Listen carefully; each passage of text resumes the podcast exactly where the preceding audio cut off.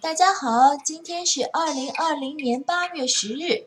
昨天我们的节目是周日晚八点直播间，我们主要提到了水星。我们把关于水星的一些 fun facts 重新提一下。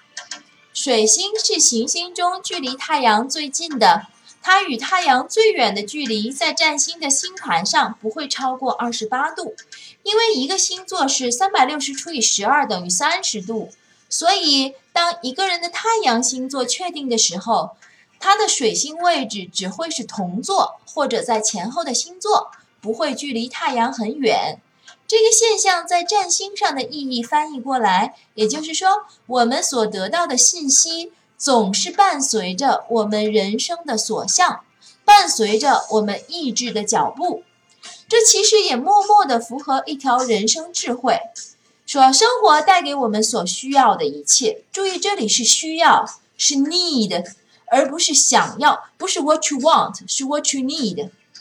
我们采集信息、思考、沟通和交流，实际上都是围绕着我们的意志来转的。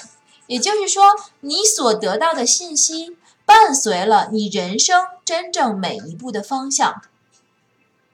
上个月，整个七月份，水星一直在巨蟹座。那么我们这个八月的开头，水星从巨蟹座换入了狮子座，目前水星飞快地向前奔行，在八月二十日就会挪入处女座。整个八月，水星要经历三个不同的星座表达哦。我们知道，巨蟹座是基本宫，狮子座是固定宫，处女座是变动宫。So，整个七月，你们和伴侣都在铺垫和构建关于什么主题的沟通呢？到了八月，飞速的巩固这个基础，并且迅速进入调试期。主播对大家的人生展现颇感好奇。这个八月看来有一些东西做起来不难，但是方向却是讨论了很久的呢。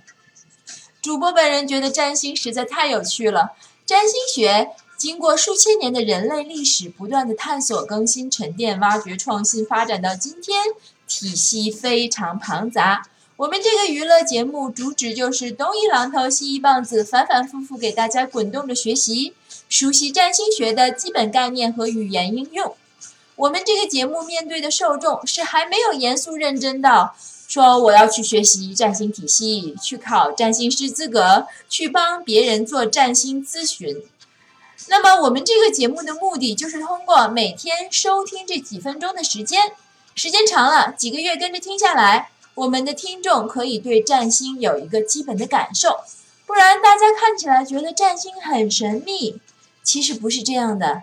占星是很通透的知识，有高等教育经历的话，占星是完全可以通过业余学习来达到自我应用的水平的，是这样的知识体系。希望大家在我们的节目中有所收获吧，和你相约明天，猫头鹰讲星星，朋友们再见。